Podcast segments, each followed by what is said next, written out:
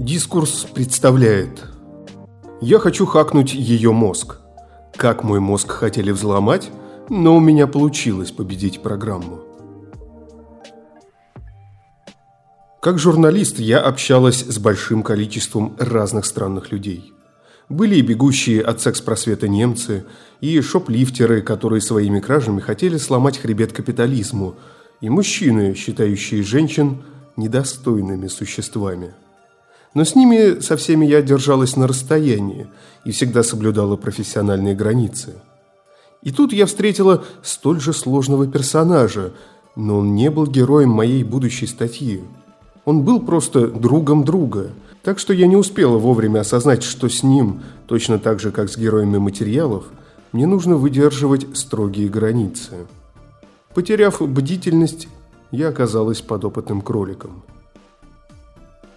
Я отдыхала в Берлине и на три дня остановилась у знакомого моего друга. Его зовут Джун. Мы лично не были знакомы, но общий друг сразу давал ощущение надежности.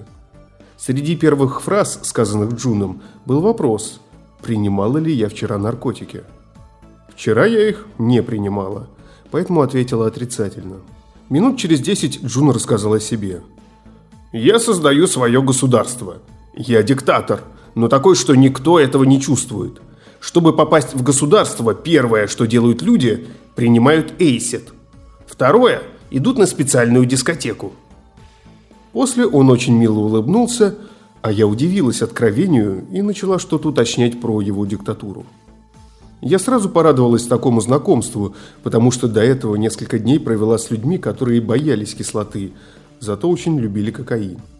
Не скажу, что эти хорошие, а те плохие, просто дух и взгляд на мир у них разительно отличается.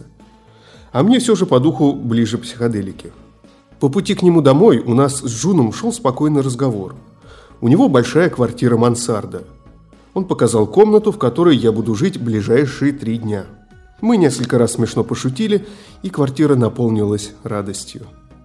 Нам обоим было по-настоящему смешно и весело, хоть мы и говорили на английском, и почти незнакомые. Английский у меня не самый лучший, но тут я, не стесняясь, говорила как могла и что хотела. Было чувство, что у нас с Джуном сложился контакт. Он рассказал, что работает с блокчейн-системами. На вопрос, что же конкретно он делает, Джун объяснил, что постоянно изучает реакции людей – как они меняются в зависимости от того, в какие ситуации человек попадает и какие стимулы ему дают. Изучает, какие провокации и какие воздействия на них оказывают наибольшее влияние. Как работает их язык тела. Что они говорят и какая в этот момент у них поза, мимика и интонация. Все это Джун анализирует и разбирает, чтобы изучать паттерны предсказуемости реакций. На их основе он выстраивает цепочки последовательностей для компаний, использующих технологию блокчейн, чтобы те могли подобрать необходимые механизмы оптимизации. Ну, или я так поняла. Джун рассказал, что всегда зовет людей к себе домой, потому что дома он хозяин. Здесь сильная атмосфера, и в итоге люди, приходя к нему, делают все, что он от них хочет. На вопрос, как он систематизирует и фиксирует поведение людей, Джун подал мне блокнот – в блокноте страница за страницей были схемы, схемы, схемы. Сбор и анализ данных. Стрелочка – стимул. Стрелочка – реакция. Стрелочка – отношение. Стрелочка – ситуация. Анализ – вероятность ожидания. Что происходит? Конструирование, деконструкция. Там сухо и механистически были описаны ситуации, в которых Джун бывал с другими людьми. Попадая в некоторые обстоятельства, он старается наблюдать за всем как бы снаружи. Изучает мотивы, сам создает дополнительные стимулы, чтобы увидеть дальнейшие действия человека и записывает, к чему все придет.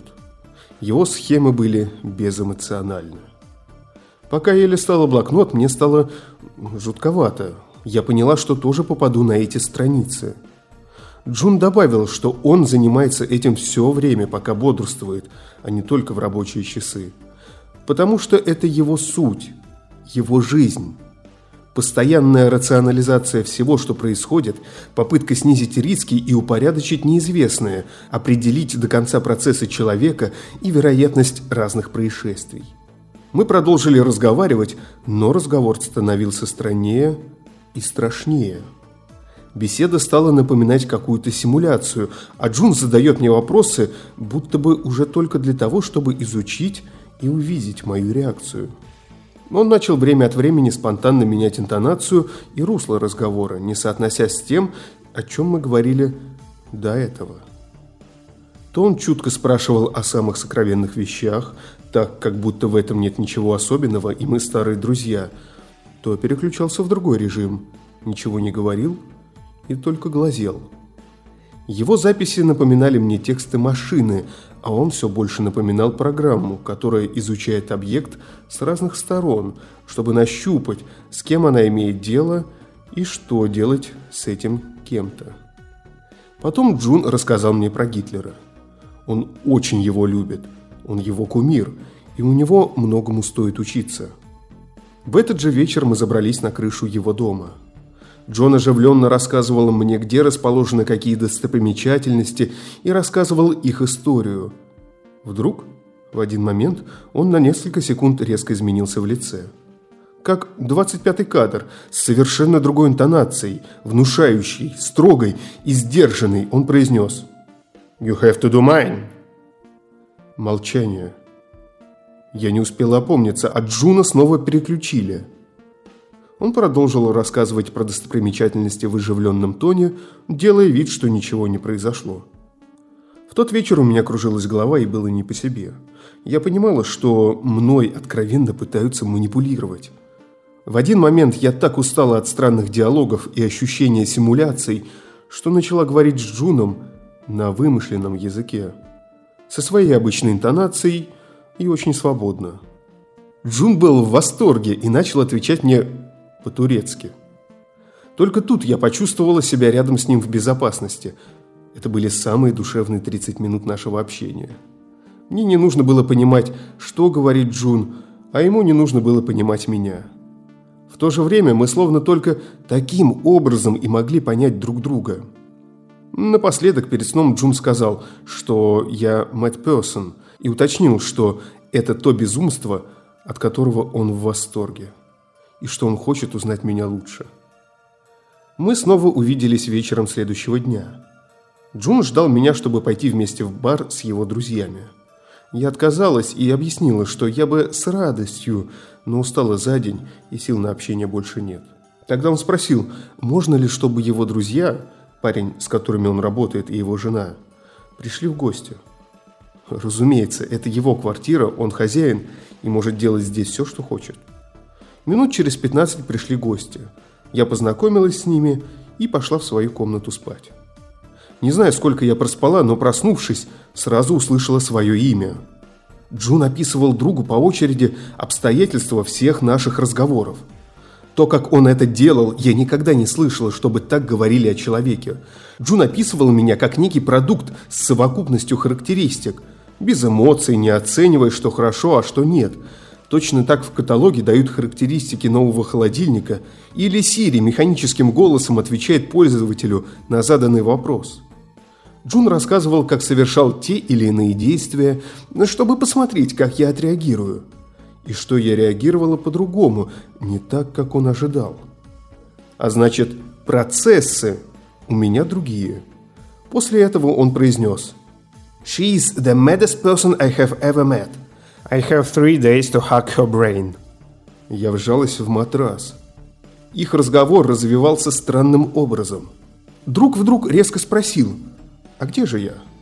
Услышав, что я сплю в соседней комнате, он удивленно охнул, будто не знал этого.